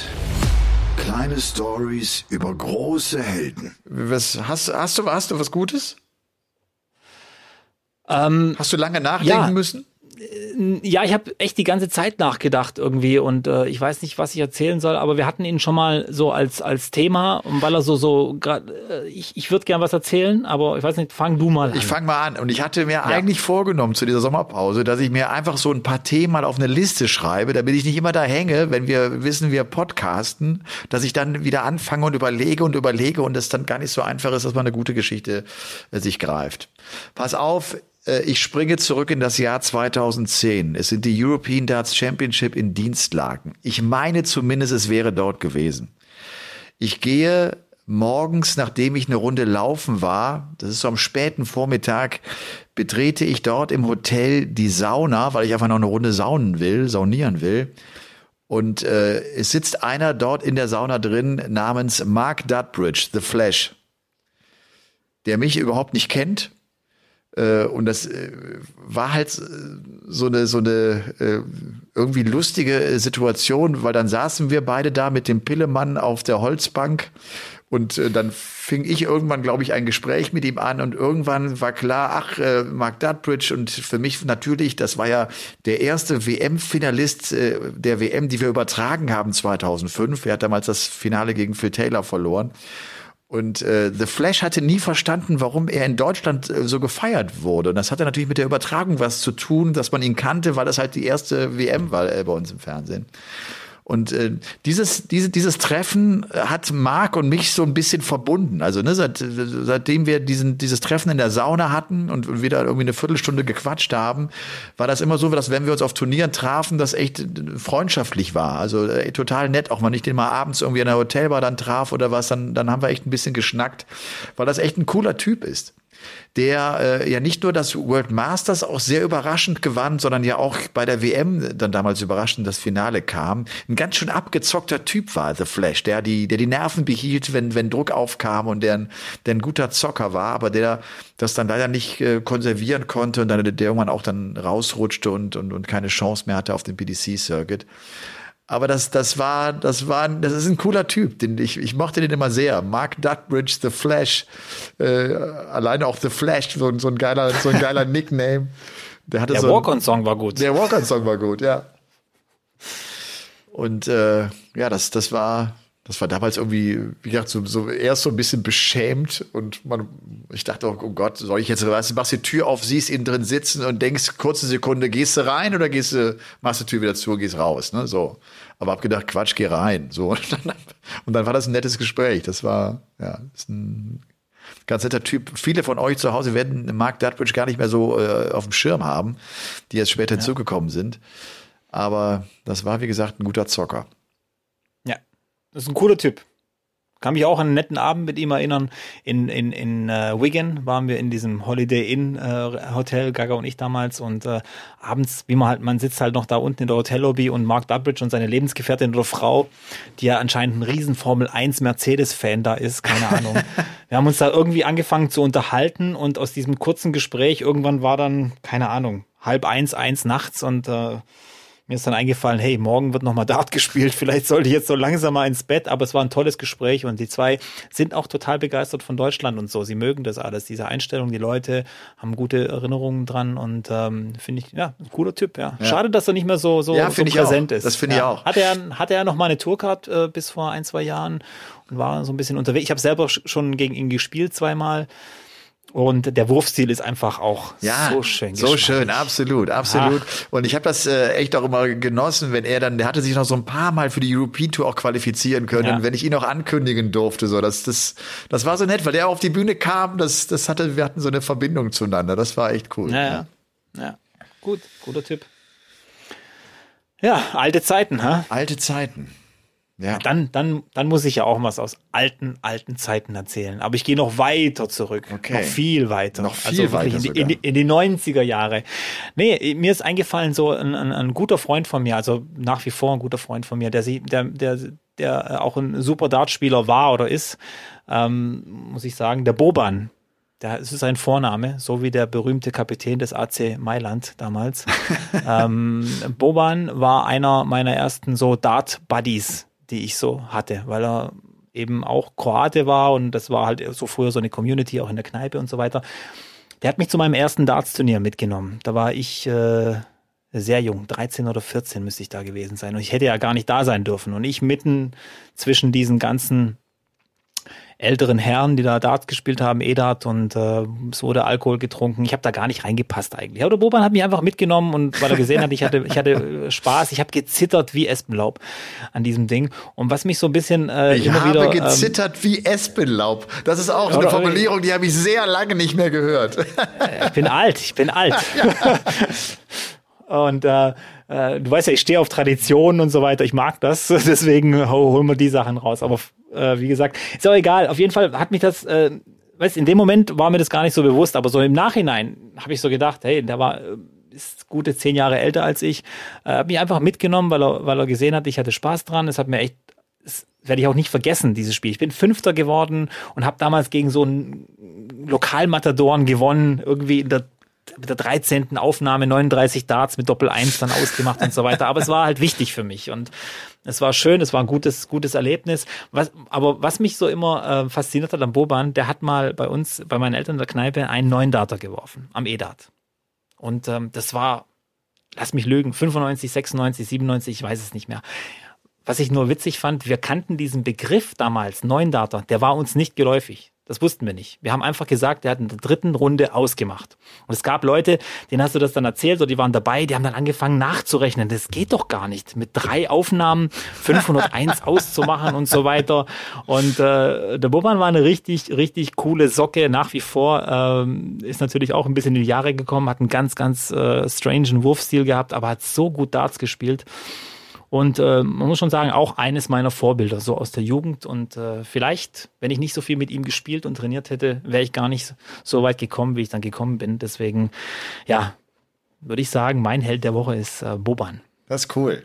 Ja, und ich glaube auch, dass, dass, dass junge Nachwuchsspieler äh, häufig so jemanden brauchen, an dem sie sich orientieren ja. können, von dem sie viel lernen können, äh, ne, ja. der, der ihnen einiges mitgeben kann. Das ist im Darts wichtig. Äh, ja. Im Darts ist es ganz, ganz wichtig, Erfahrung zu sammeln und, und äh, Spielmomente irgendwie zu erleben, mit einem auch besprechen zu können, das nicht nur für sich ja. irgendwie ne, so, so, so zu verarbeiten. Ja. ja, es war eine ganz andere Zeit, weißt du, ich meine, du hast ja keine kein Social Media, kein gar nichts gehabt. Keine Ahnung. Wir waren dann auch irgendwo weg und ich wollte meinen Eltern sagen, dass ich auf dem Dartturnier war. Es gab ja kein, keiner, kaum einer hatte ein Handy, aber ja. Boban hatte eins. Verstehst du? muss ich. Der muss halt in die Boban Telefonzelle gehen. Ja, ja, ja, ja. Also ich habe zu der Zeit wahrscheinlich mit ihm mehr Zeit verbracht als mit meinen Eltern. Das ist sicher. Sehr gut. Wir haben, wir haben ungelogen Dutzende, vielleicht Hunderte Doppelturniere gewonnen. Das war Wahnsinn. Also wir waren, haben uns echt gut ergänzt. Der Robby und der Boban. Genau. Ja, schön. Das ist gut. Ich mag diese Geschichten, die, äh, wie gesagt, auch gar nicht den, den, den, den, großen, den großen Namen brauchen, ne? aber die ganz schön beschreiben, wie das, wie das alles so losging und was, was wichtig ist, um dann so in die Spur zu kommen, wie du es ja dann geschafft hast, oder dann deinen Traum verwirklicht hast, auch bei den Profis mitzumischen und, und, und mit dabei zu sein. Ja. Ja, ich bin ja noch dabei, ich bin ja noch dabei. Ja, ja. Ja. Du greifst nochmal Muss ich gleich, ja. ja, muss ich gleich nochmal was erzählen. Kommt jetzt dieses Outro? Weiß ich nicht. Ja, komm, dann, der, da kommt, ja. wir halten aber ganz kurz äh, die, die Luft an und dann äh, kommt, der, kommt der Closer sozusagen, ja. Nee, ich bin noch dran, weil äh, ich habe ja jetzt seit, ich habe 16 Monate, kein, Monate lang kein Darts-Turnier mehr gespielt und habe es tatsächlich gewagt, war jetzt in Rheinland-Pfalz und habe dort bei einem Darts-Turnier mitgespielt. Und? Dritter. Ich habe das, hab das Foto gesehen. Ja, ja. habe ich gesehen. Ja. Du sahst ja, ein bisschen, du sahst ein bisschen enttäuscht aus da rechts außen. Ja, es war so ein komisches Ding. Es waren 80 Teilnehmer, es war gut besetzt relativ. Ich habe bis zum Halbfinale und ich habe einige Lecks gespielt, ähm, nur ein einziges Leck abgegeben, weiß ich meine. Und dann im Halbfinale kommt tatsächlich dann der Erste, der mich so richtig fordert und ich bin komplett eingeknickt. Das war einfach zu viel für mich in dem Moment. und ich habe auch zu Recht verloren. Aber ich habe ganz vergessen, wie nervös man da sein kann und so. Aber es hat total Spaß gemacht auch. Da war danach noch eine Exhibition, wo äh, Gaga und Max dabei waren. Wollte ich eigentlich gar nicht hin, wenn ich ehrlich bin. Aber äh, bin dann dort geblieben, weil, weil ich noch jemanden kennengelernt habe dort. Ähm, einen, einen Kollegen noch einen neuen vom, vom Gaga und war dann irgendwie, bin dann ein bisschen versackt bis äh, ja, drei Uhr morgens. Ja, was sei dir gegönnt? Ja. Es war, es hat, es hat ja, leicht eskaliert. Ich habe, aber hey, mit 42, du brauchst irgendwie zwei Tage, bis du dann wieder dich von sowas erholst. Das war ganz schön heavy. Aber es war mal wieder schön und äh, ich bin auch echt froh, dass ich mir die Zeit genommen habe dafür und das mal wieder gemacht habe. Als ich so alt war wie du, Robby, habe ich nach so einer Nacht ah. morgens meinen Rücken an der Baumrinde geschubbert, bin eine Runde laufen gegangen und da war alles wieder gut. Ich höre meinen Vater gerade, als ich so alt war wie du. Jeden Morgen fünf Kilometer zur Schule, zu Fuß, ohne Schuhe. oh Mann. Nee, nee. Ähm. Echt? Da warst du noch so gut unterwegs? Ach, das habe ich, jetzt, das hab ich jetzt gerade nur das gedacht. Hast du jetzt, ja, weil, ja, du, ja. weil du mit 42 so tust, als ob du alt wärst. Aber, Nein, weißt, aber, aber ich, spür's, aber, ich spür's, ich spür's. Ja, das, ich spür's. Das, das, ja. Ich habe ja vorher gesagt, ich, ich spüre es, ich habe es beim Fahrradfahren jetzt extrem gespürt. Und äh, deswegen habe ich jetzt auch gesagt, ich steige jetzt langsam um. Ich habe ja immer so gesagt, ohne Batterie, ohne Batterie, aber jetzt habe ich mir ein, ähm, Nein. ein Lastenfahrrad bestellt. Mit Motor natürlich. Für die Kinder halt, dass du die Kinder mit Für die Kinder, okay, ja, die können da vorne reinsitzen. dann, ja, das ist gut. Ja, okay. aber es ist so, so cool, das macht denen so Spaß und mir macht es auch Spaß. Das Ding ist echt geil. Das macht echt äh, mega Bock. Und, Sehr gut. Äh, ja, gönnt man sich doch mal was. Erst über die Gaspreise motzen und dann ja. sich ein neues Fahrrad bestellen. Genau. Das ist wieder typisch, typisch deutsch. Und was mir eben noch eingefallen ist, dass das, das, das, das auch so schräg in Bezug auf die Sauna, ne? Ja. Ich glaube, Mark Dudbridge war damals in der Sauna, weil zu der Zeit es irgendwie in der Szene die Meinung gab bei einigen, dass man sich durch den Saunabesuch am Vormittag so ein bisschen an die Temperatur auf der Bühne gewöhnen könnte. Roland Scholten, Roland Scholten hat mir damals erzählt, er hat teilweise in der Sauna trainiert, weil er sich an die Temperatur gewöhnen wollte. Es stimmt wirklich. Es stimmt wirklich. Hast du ihm das geglaubt? Ich habe ihm das geglaubt. Ja, okay, alles klar. Aber ich kann mir gut vorstellen, dass das, dieses Gerücht oder diese, diese Taktik von Phil Taylor quasi in die Welt gesetzt wurde, der gesagt hat, ich gehe immer in die Sauna vor meinen Turnieren und dann alle rein. Sauna belegt heute, sorry. Oh Mann, lustig. Aber, aber ist eine gute Taktik, ja, stimmt. Damals waren ja die, die Temperaturen, man darf es ja echt nicht vergessen oder äh, nicht unterschätzen. Es gab diese LED-Scheinwerfer, die es heute gibt, noch gar nicht. Es waren wirklich diese, diese Dinger, die, die sich in die Haut brennen und von denen dann 42 Stück auf der Bühne. Da sind dann mal kurz mal die 50 Grad geknackt. Ja, ja, und du weißt noch, auch jetzt, wenn wir mal vom WM-Austragungsort auch sprechen, Circus ja. Tavern, niedrige Decke, das, da, da wurde noch geraucht und so. Also ja, das, das, da, da, war eine, da war eine andere Luft. Stimmt. Da musste schon die Sauna auch ein bisschen höher drehen, damit das in etwa Turnierbedingungen sind. Ich kann mir auch vorstellen, dass das Darts-Trikot, das du da im, im Circus Tavern getragen hast, wenn da, wo, als da noch geraucht wurde, das hast du danach eigentlich direkt verbrennen können, weil den Geruch hast du nie wieder rausbekommen. Oh Mann, oh Mann, oh Mann. Ja. Ja, so, Ladies and Gentlemen, was gibt's denn sonst noch was so? Ist schon? Ja, ja ich, ich wollte eigentlich nur sagen, was, was so, so, so begeistert äh, war von Danny Jansen. Wir müssen ja auch mal sagen, wir ja. haben ja einiges äh, so ein bisschen prophezeit auch in diesem Podcast. Du? Wir haben drüber geredet, nein, dass nein, ja, nein. nee, aber allgemein, wir haben drüber geredet, wir haben ein bisschen prophezeit, dass ähm, Ratajski so in eine Krise fallen wird, dass das einfach nicht mehr das ist, was es mal war und dass es zum Ende des Jahres wahrscheinlich ein bisschen äh, sich zuspitzen wird. Der ist wieder raus Jansen, übrigens, der ist wieder ja, rausgegangen heute, ne? Ja. Ja, ja, genau. Wir haben Danny Jansen prophezeit. Der war ja in den USA bei, bei Jules van Hast du das gesehen? Bei Jules van Dong das im ich Urlaub gesehen, in, nein. in Florida. Da, so, der, die haben wohl irgendein paar Exhibitions und Turniere organisiert und Danny Jansen ist einfach darüber geflogen. Was ich so, so, ich weiß, es ist politisch völlig unkorrekt, aber dann Danny Jansen, also Jules van Dong scheint klar, Amerikaner, äh, ziemlicher Waffennah zu sein. Und dann haben die da hier einen Tisch voller irgendwelcher automatischen Waffen gehabt und Danny Jansen, wie er halt ist in seinen jungen Jahren, schön ein paar Fotos gemacht mit, de, mit, mit den Knarren und da rumgeballert. Also äh, macht sich natürlich keine Platte, ist ja klar. Aber ich fand das wieder so. Ich war ja auch oft in den USA und habe das ja auch miterlebt. Äh, wie die dort mit dem Thema umgehen. Also auf 100 Einwohner kommen in den USA 103 äh, Schusswaffen. Nur um das mal so ein bisschen äh, zu verdeutlichen, wie, wie krass die da drauf sind damit. Ja, aber jetzt mal, äh, Robby, äh, ich war wirklich auch einige Male in ja. den USA. Ich habe ja auch ein Dreivierteljahr mal da drüben gewohnt oder gelebt. Ja. Ich hatte mit Schusswaffen nie zu tun. Ich habe keinen ja, Menschen getroffen, der eine Schusswaffe hatte. Ja, aber Kalifornien ist nochmal was anderes. Die haben auch noch strengere Regeln und so weiter. Okay.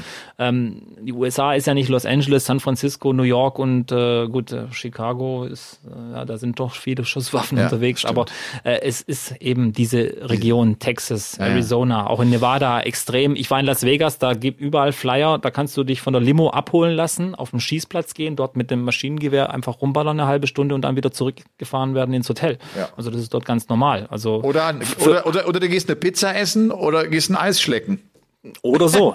Kann man alles so machen. Aber nee, ich war ja selber geschockt, wie die damit umgehen, wie, ja. wie, wie die darüber denken. Für uns ist es ja völlig unvorstellbar, dass jemand zu Hause eine Waffe hat. Weißt du, ich meine, das ist ja, wer, wer, wer braucht sowas? Außer Polizisten oder, oder, oder wie auch immer. Also es ist, äh, aber ich fand es einfach so witzig, wie, wie Danny Jansen, das hat also irgendwie zu ihm gepasst. Kannst du dir das vorstellen? Danny Jansen mit der Schrotflinte in der Hand, mit seinem Fokuhila, seinem Silberkettchen und so.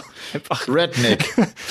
ja, original, original. Genau so könnte ich mir das äh, so, so vorstellen, ja. Und das, das wollte ich einfach nochmal sagen, weil äh, ja, wie gesagt, manchmal sage ich vielleicht mal Sachen, die man nicht sagen sollte, aber ich fand das einfach lustig. Ja. Sorry. Du, ich kann dir übrigens sagen, ich habe äh, auch wieder ein äh, paar Einheiten hier am Dartboard gemacht. Ich krieg wieder Lust. Hm. Es ist wieder, es, es, es kommt die Wintersaison wieder. Ich, ich krieg wieder Lust und und äh, stehe zurzeit äh, noch nicht so intensiv, wie ich das im letzten Jahr gemacht habe, aber oder vor zwei Jahren gemacht habe.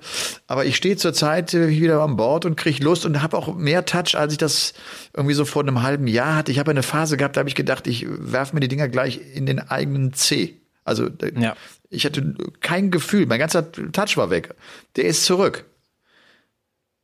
Ja, dann wird es Zeit für ein Darts-Turnier. Dann, dann wird's. Hast, hast, du jemals eins gespielt? Mal, mal die Frage. Jemals ein Darts-Turnier ja, habe ich gemacht. Ich habe, aber das, das war. Äh, das, aber so ein richtiges. Aber das jetzt. Ich meine jetzt nie. Nein, ich, ich ja. habe, ich habe mal ein Turnier gespielt, aber das war, bevor ich auch irgendwie nur selber ein bisschen Dart auch dann angefangen habe, selber zu spielen.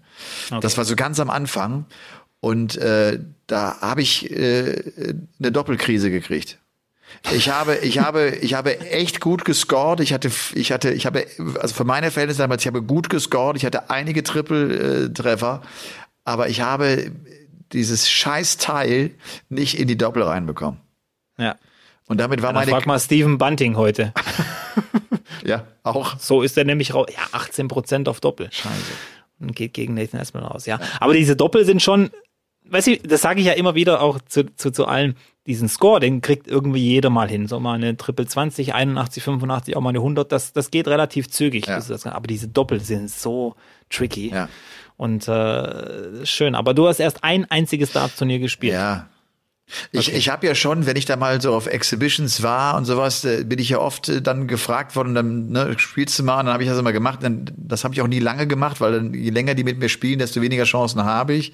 Ich muss dann, ja. ich muss dann sozusagen meinen Promi-Bonus, äh, wenn es den denn geben sollte, den muss ich in die Waagschale werfen. Und da habe ich dann gar nicht so schlecht gespielt. Also, ne, aber, aber ich hatte auch ganz schlimme Spiele. Also. Okay. Ich fände es auch mal ja. cool, wenn du bei der Promi-Darts WM mitspielst, so als Partner von, von, von einem Profi. Ach. Oder, oder, oder du kriegst als Profi den, den Prominenten als Partner oder wie auch immer. Keine Ahnung, wie wir das zählen, aber. Ach nein, aber die Promi-Darts-WM, die äh, wird es aller Voraussicht nach, äh, da bin ich jetzt auch wieder einige Male gefragt worden, die wird es geben. Ich kann es kaum erwarten, ich kann es wirklich kaum 7. erwarten. Ich bin so Januar. heiß drauf. 7. Ja, Januar. So heiß. Ja. Da draußen alle, alle.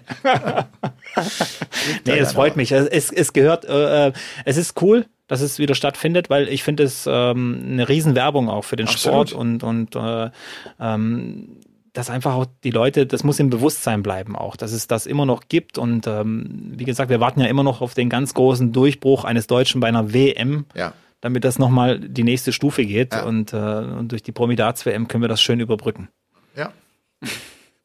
Ach du, das ist auch einfach, also mir macht's äh, wirklich Spaß, weil ich äh, gemerkt habe, dass die, das war vielleicht so im allerersten Jahr nicht unbedingt der Fall bei allen, aber die, die jetzt daran teilnehmen, äh, einfach auch Bock haben und trainieren, sich so ein mhm. bisschen vorbereiten und dann und die auch die realisieren, ey verdammt, das ist unheimlich schwer. Das sind ja oftmals auch Ex-Sportler, ne, wie wie wie ja. Pommes, äh, wie Pascal Hens und so, die die aber auch dann Touch kriegen und die Bock drauf kriegen und das ist cool. Das macht das das äh, macht immer Spaß. Es, es infiziert dich extrem schnell, ja. vor allem dieser Wettbewerb, da, da da wirst du richtig heiß drauf ja. und willst dann noch mal versuchen und so. Ähm, kennt ja jeder so, wenn er was Neues ausprobiert, du willst ja dann unbedingt äh, da noch ein bisschen besser werden und du fuchst dich rein, ja. Und ich, ja, ich habe auf jeden Fall auch, äh, ich bin jetzt auch dabei und und äh, und spiele mit vielen verschiedenen Sets. So weiß ich, ich, ich mach so einen kleinen, ich mach so einen kleinen Neustart. Ich gehe noch mal ran, ich werf viel und und probiere aus und schraub noch mal andere Flights oben drauf und so. Also ich habe, ich habe, mhm, mhm. ich habe Bock. Ja, apropos neue Sets, hast du gesehen? Äh, Dimitri Vandenberg ist oh, weg. Von Unicorn. Von Unicorn. Ja, das ja. habe ich äh, also, gelesen. Das ist, war jetzt echt eine lange Partnerschaft, oh, ja. ich. Das war schon ein Jahrzehnt, glaube ich, mindestens. Also seitdem der irgendwie unterwegs ist äh, und, als, und als Spieler wahrgenommen wurde, war der bei Unicorn. Ich glaube auch in Anlehnung ja. durch die Heibrechtsbrüder, die ja auch lange bei Unicorn waren. Ne? Und dann, ja. Aber ist noch nicht raus, äh, wohin er geht, ne? Ja, aber ich, für mich gibt's eigentlich nur zwei Adressen, die da jetzt in Frage kommen für so einen Spieler. Also Winmo, Target, ehrlich, Target, ja, und sonst fällt mir jetzt nichts ein. Also was mit Red Dragon? Ja, das ist ja quasi Winmo. Ja, ja, ich weiß schon, aber das ja zusammen, ja. ja. Ah, nee, aber nee, nee, Red, nee, obwohl, ja, die Nähe zu Peter Wright äh, ist, muss man ja auch noch bedenken. Ja. Ja, wir lassen es, ich lasse mich mal überraschen, aber äh, ja, wie gesagt, ich will jetzt auch nicht die Spannung rausnehmen, aber. Ach, du weißt es schon. Nein, ich weiß es auch nicht. Ich weiß es auch nicht. Ich glaube, der Robin lügt. Der nein, nein, ich habe schon, ich habe schon zwei Leute angeschrieben, die es vielleicht wissen könnten. Äh, ich habe die Nummer von Mac nicht mehr, sonst hätte ich ihn wahrscheinlich direkt gefragt, den Manager, aber ich ja. habe sie nicht mehr. Und äh, ich habe immer nur, da ist mir aufgefallen, ich hatte immer nur über Twitter mit dem Kontakt. Und ich habe ja meinen Twitter-Account so. entsorgt und äh, ist natürlich auch der Kontakt weg. Auch zu Paul Nicholson zum Beispiel, mit dem, hat, mit dem hatte ich auch viel Kontakt über Twitter. Ich auch. auch das, das, ja, das, das ist mir jetzt dann erst danach war eigentlich dann bewusst geworden, scheiße, ich habe irgendwie diesen, diesen, diesen Draht abgebrochen. Schade. Es ist witzig, dass du es sagst. Dawson, es, Dan Dawson es ist witzig, auch. dass du es sagst, weil ich mit Paul jetzt gerade noch, äh, wir haben, wir haben jetzt eine Zeit lang geschrieben, so hin und ja. her. Das ist echt, echt auch ein feiner Typ. Hab uns auch überlegt, ja. ob ich, ob ich hier die ganze Wahrheit, ne, kleine äh, Stories über große Helden, ob ich das über Paul Nicholson äh, mache. Vielleicht mag ich das äh, ein andermal noch weil äh, das äh, ein ganz spannender Typ ist, ein intelligenter Kerl, der, ich finde ihn als einer der ganz großen Darts-Experten, die diese Darts-Welt hat. Also ne, mit ja. so, ich finde auf einer Ebene mit einem Wayne Mardell, der, der ich finde sehr gut analysiert, der, der sich ja. natürlich auch aufgrund seiner eigenen Karriere extrem damit beschäftigt hat, der oft verletzt war, der, der sich mit allen verschiedenen Dingen da auseinandergesetzt hat und der viel weiß, der sich echt ja. gut auskennt. Ja. Ja. Und das auch nüchtern betrachtet und auch mal äh, hat auch schon Dinge angesprochen, die vielleicht nicht so beliebt waren, aber die angesprochen werden mussten. Manchmal hatte ich das Gefühl bei ihm, auch zu seinen aktiven Zeiten, ähm, dass er vielleicht ein bisschen zu viel nachgedacht hat, dass Aha. er zu, zu intelligent für diesen Sport war, dass er sich einfach zu viel Gedanken gemacht hat um alles, über ihn und, und so weiter. Ähm, ich werde nicht vergessen, diese, dieses Spiel bei der WM, ich glaube, es war gegen Benito van den Paas, als er seine Darts hat liegen lassen ja. auf dem Tisch ja. nach dem Verlust. Und es war so, schon so ein, so ein Ding, ja, jetzt ist das wahrscheinlich Ende. so der An das Ende von ja, ihm. Ja. Und ich kann mich noch sehr gut an dieses Spiel erinnern, weil er war die ganze Zeit in Führung, mehr oder weniger, hatte das Spiel in der Hand und irgendwann wollte er den Showman machen und hatte 50 Rest und Benito van den Pass war noch nicht mal auf einem Finish und Paul geht direkt auf diese, aufs Bullseye mit dem letzten Dart. Trifft es natürlich nicht, muss im nächsten wieder umbauen, äh, verpasst dann, glaube ich, auch nochmal die große Zahl als erstes, hat nur einen Dart. Und dann habe ich gedacht, vielleicht wäre seine Karriere nochmal nochmal gestartet, wenn er statt aufs Bullseye gestellt hätte. Was ich meine. Ja. Und weil er wäre so ein Typ, wo das genau so gesagt hätte, wie ich jetzt in dem Moment. Er hätte nämlich auch gesagt, ey, das war eine ganz, ganz schlechte Idee äh, von dem Spieler, da aufs Bullseye zu gehen. Das war überhaupt nicht nötig. Ja. Und deswegen äh, glaube ich manchmal, das hat ihn, ja, er wollte einmal dieser, ja, so, so mal eine coole Aktion bringen und nicht äh, diese Standardsachen abspulen.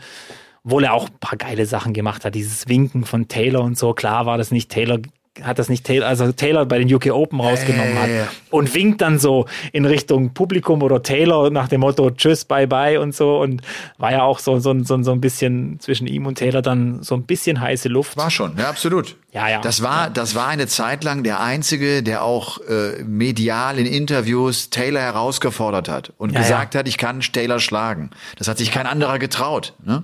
Nee. Aber der war auch so clever zu wissen, ich muss das über diese Schiene vielleicht versuchen, vielleicht kann ich ihn so ein bisschen kitzeln, ne? so ein bisschen aus der Balance bringen. Ja.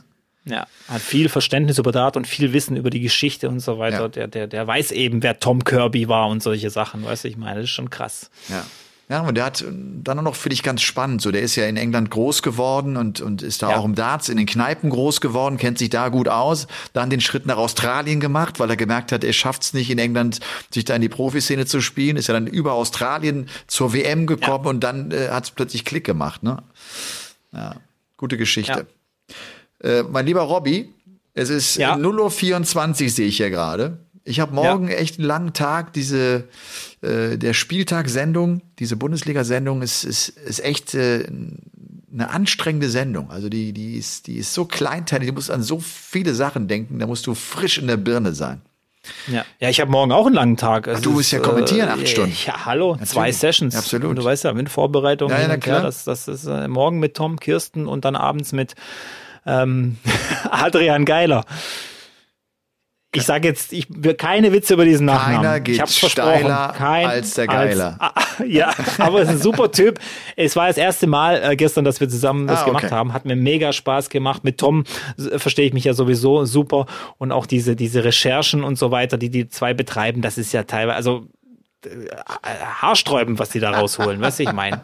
Weiß ich meine, also da, ich habe jetzt, weiß jetzt, Daniel Larsson war fast, wäre fast Karate-Profi geworden. So. So. Das, das, das haut niemand raus. Aber, nur die zwei. aber jetzt äh, würde ich sagen, mit dieser Meldung, mit dieser ja. Meldung können wir natürlich sehr, sehr gerne Game On auch hier beenden. Äh, Folge Nummer genau. 115. Und liebe Grüße an Adrian und an den Tom.